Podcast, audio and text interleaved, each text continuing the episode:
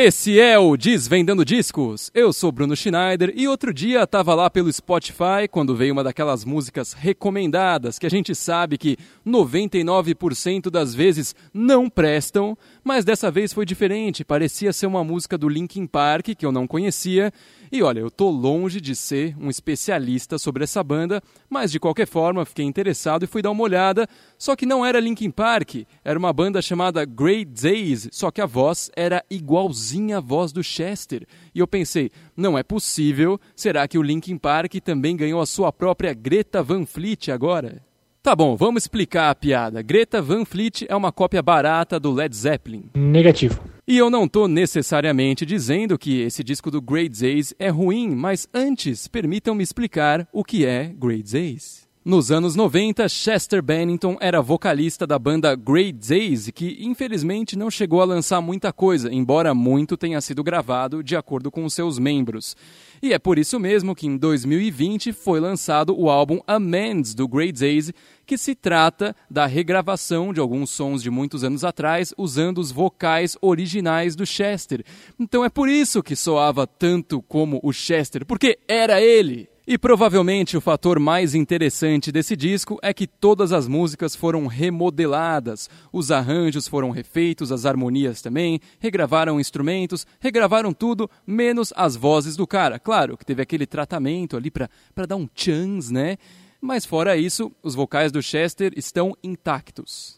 Eles até poderiam ter lançado as mesmas músicas dos anos 90 com uma certa melhoria sonora, mas de acordo com os caras, eles queriam dar uma modernizada no disco, queriam fazer um lançamento de 2020, algo que foi escrito nos arredores de 2020 e lançado esse ano. Então aquela pegada mais grunge que o som teria há alguns anos acabou ficando para trás.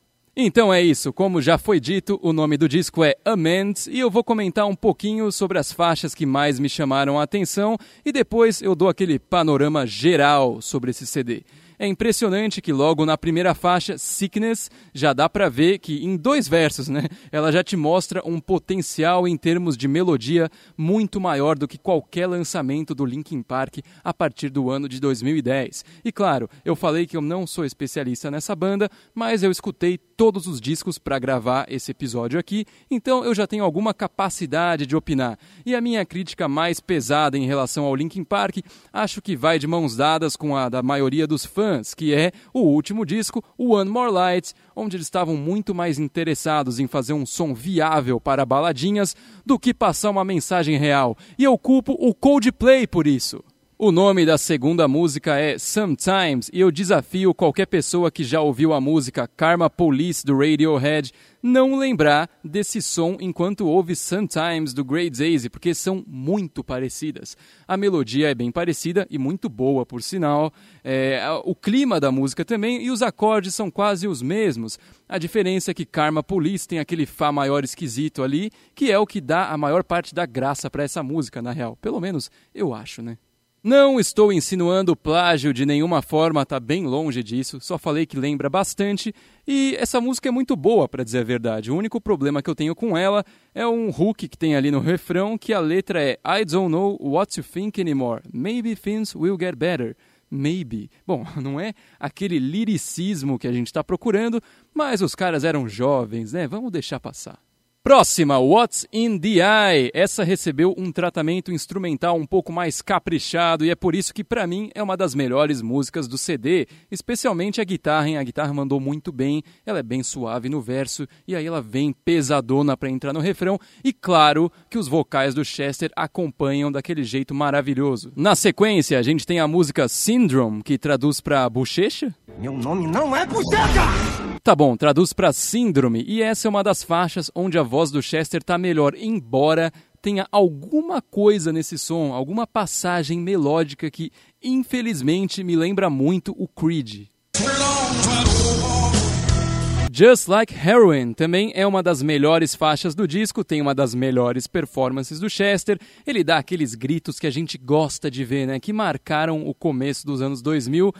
Não é muito saudável falar dessa forma sobre heroína, né? Ter todo esse conhecimento sobre a coisa, mas de qualquer jeito a música tá aí e é muito da hora. Qualquer um que escutar a faixa Murray Sky vai pensar imediatamente em Bohemian Rhapsody do Queen, porque começa com o mesmo acorde, são as mesmas quatro notas dedilhadas no piano e não tem nada demais nisso, claro, é um acorde qualquer que aparece em tudo que é música, mas como essa música do Queen tá cravada na nossa cabeça, fica difícil não pensar nela.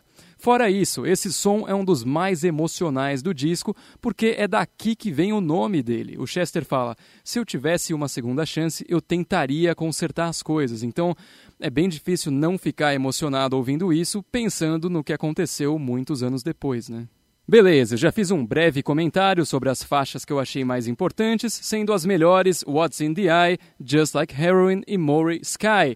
E esse disco, no geral, ele é muito interessante de se ouvir. Não tem nada demais assim em termos de composição, e a, o formato das músicas é basicamente o mesmo também é, verso, refrão, verso, refrão, ponte, refrão. E eu devo dizer que as pontes não são as pontes mais bem feitas do mundo. E eu já falei aqui mais de uma vez que muita gente não leva as pontes a sério. Mas a gente não pode esquecer que o foco desse disco é a voz do Chester. Os membros da banda tiveram esse trampo de pegar os vocais que ele gravou nos anos 90 e construir todo esse som em volta, sem deixar os vocais perderem a importância e o contexto.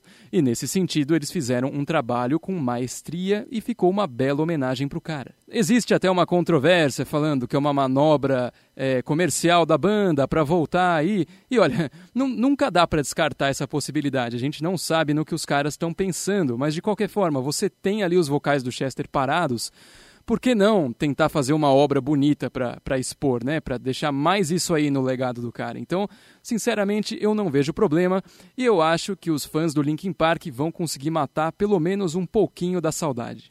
E esse foi mais um Desvendando Discos, uma produção do Música Boa Brasil. Você pode seguir o MBB no Instagram, arroba Brasil Música Boa. Pode me seguir no Instagram também, arroba BrunoSchneider04. E lembre-se de se inscrever no Desvendando Discos aqui no Spotify. Fique atento aos novos episódios e falou!